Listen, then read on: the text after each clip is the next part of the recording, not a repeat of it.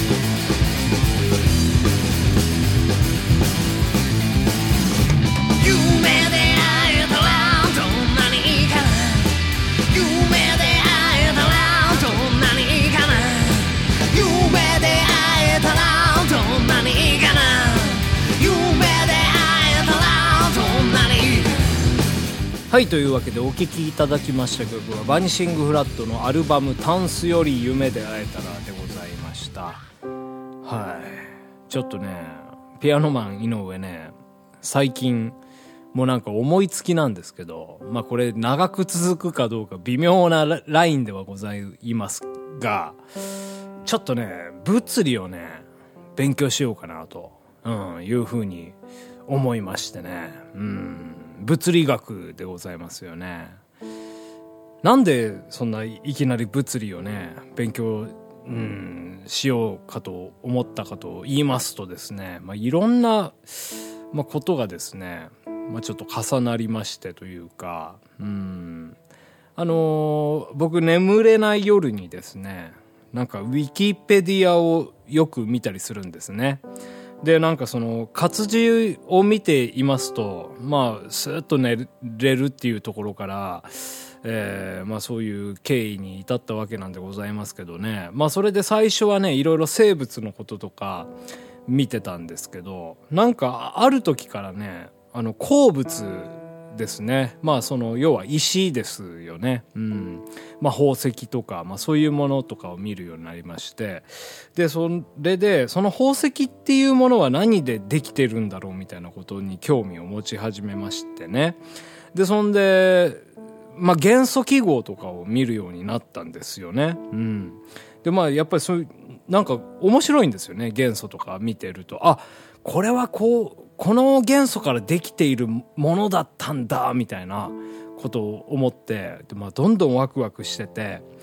で結局寝れないじゃんみたいな感じで、えーそれで もう本末転倒なんでございますけどでまあそういったまあ元素とかをね調べててでなんかこの最近ですかねピアノを弾いてる時にまあなんでこううまくできないんだろうかみたいな、うん、もうほんとピアノがね上達しないんですよ。うん、でなんかそういう時にねもうなんか頭がねもうその煩悩が働くというかですねぐるぐるぐるぐる回ってくるわけなんですよね。でまあそのピアノとかだとまあそのあれですよ。あのななんですっけ楽譜？楽譜とかにしたりするとなんか結構分かりやすいみたいな難解な曲でも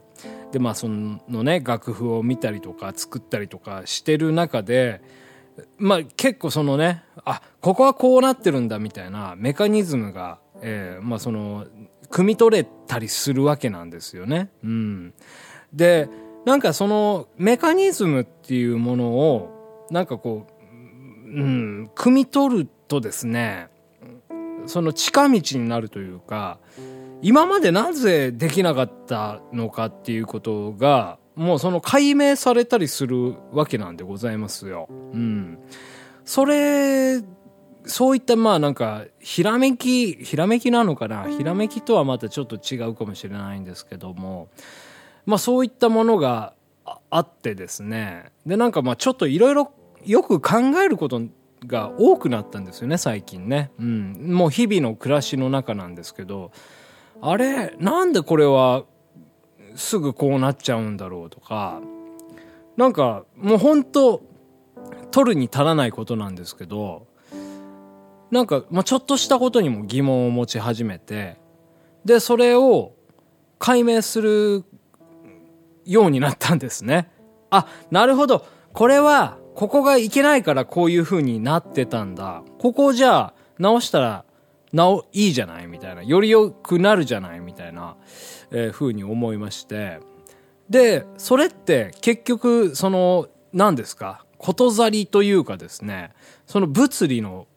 ことなんですよね。なぜこういうことが起きてしまうのかということを解明するのは、こういった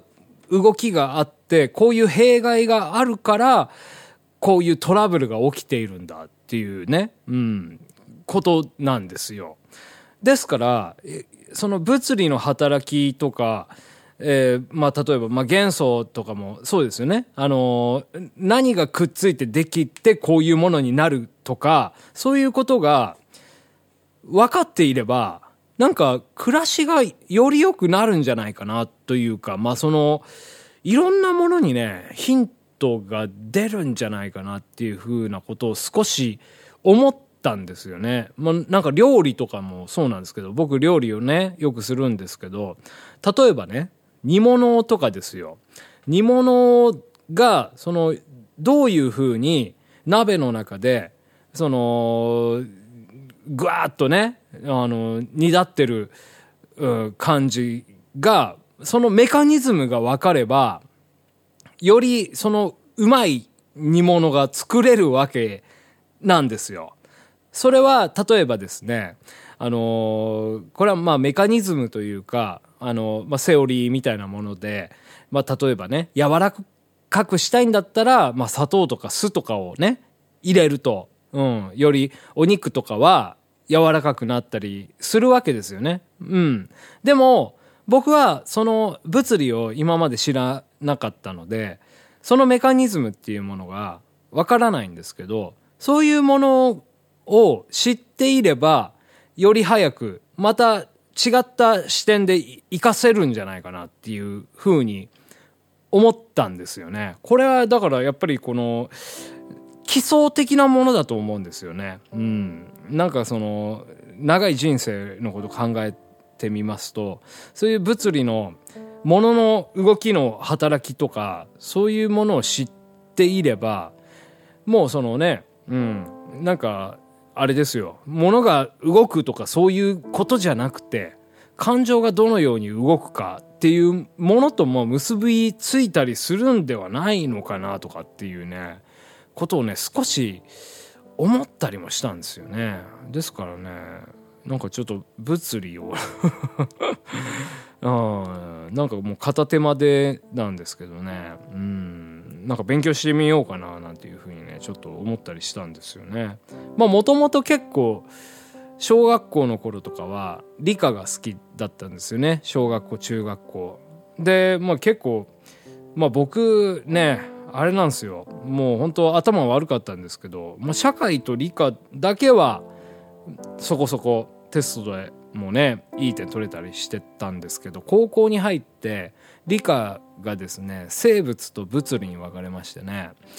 で数学苦手だったんですよ。で物理学ってのはもうやっぱり基本的に数学が、まあ、付きまとうじゃないですか。でもその数字とか方程式がね物理で出てきた時点でねもうちょっとドロップアウトしちゃったんですよね。本当は好きだったはずの物理なんですけど、うん。ですからまあちょっとね、その、まあ数学の方程式を、うん、まあやるかどうかまではまだね、ちょっとわかんないですけど、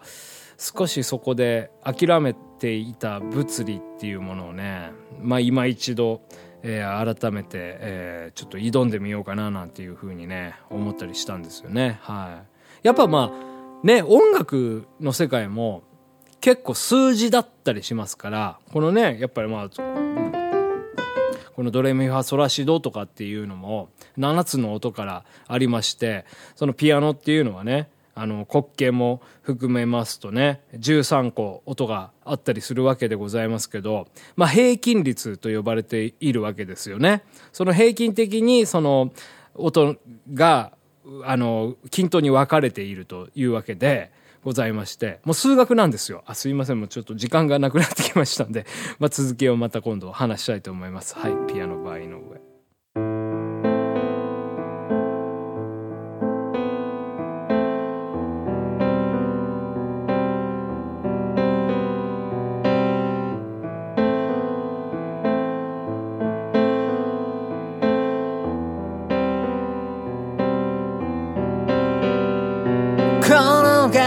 は何だろう無償に腹立つんだよ。自分を押し殺したはずなのに。馬鹿げた仕事へ感情線で家路をたどる車の中で全部を降りて寝転んでてそばへきながら今日がエクスケル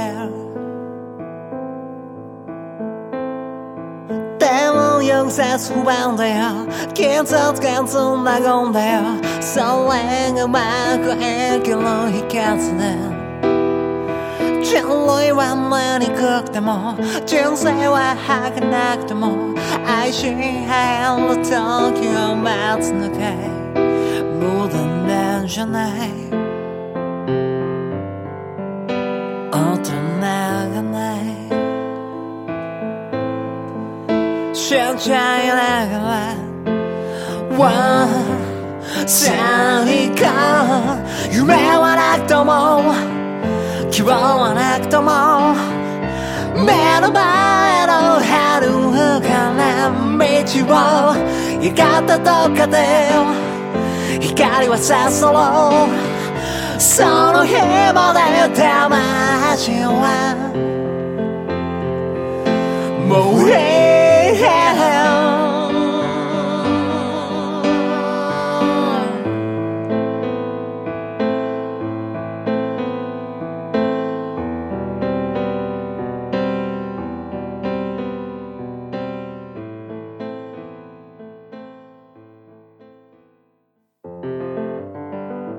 ピアノバー井上、そろそろお別れのお時間でございます。まあなんかちょっとね、平均率の話したついでなんでね、ちょっとお話ししたいなっていうふうに思うんですけどね、ピタゴラス、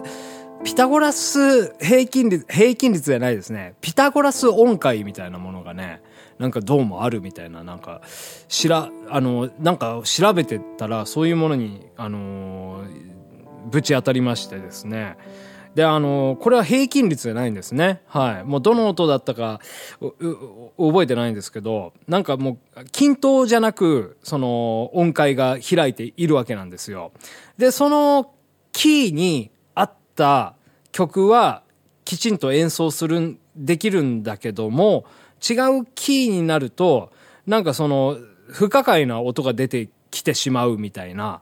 えーそういう、あの、何ですか、その、鍵盤の割り当てというか、鍵盤じゃないかもしれませんけど、ピタゴラスさんはそういう風に、えー音階を作ったらしいんですよね。ですから、この、まあ、西洋音楽のピアノの、えー平均率っていうのも、なんか若干合ってない音があるとかは言われてるらしいんですよ。たとえ、例えばですね、ドミソですよね。この音も、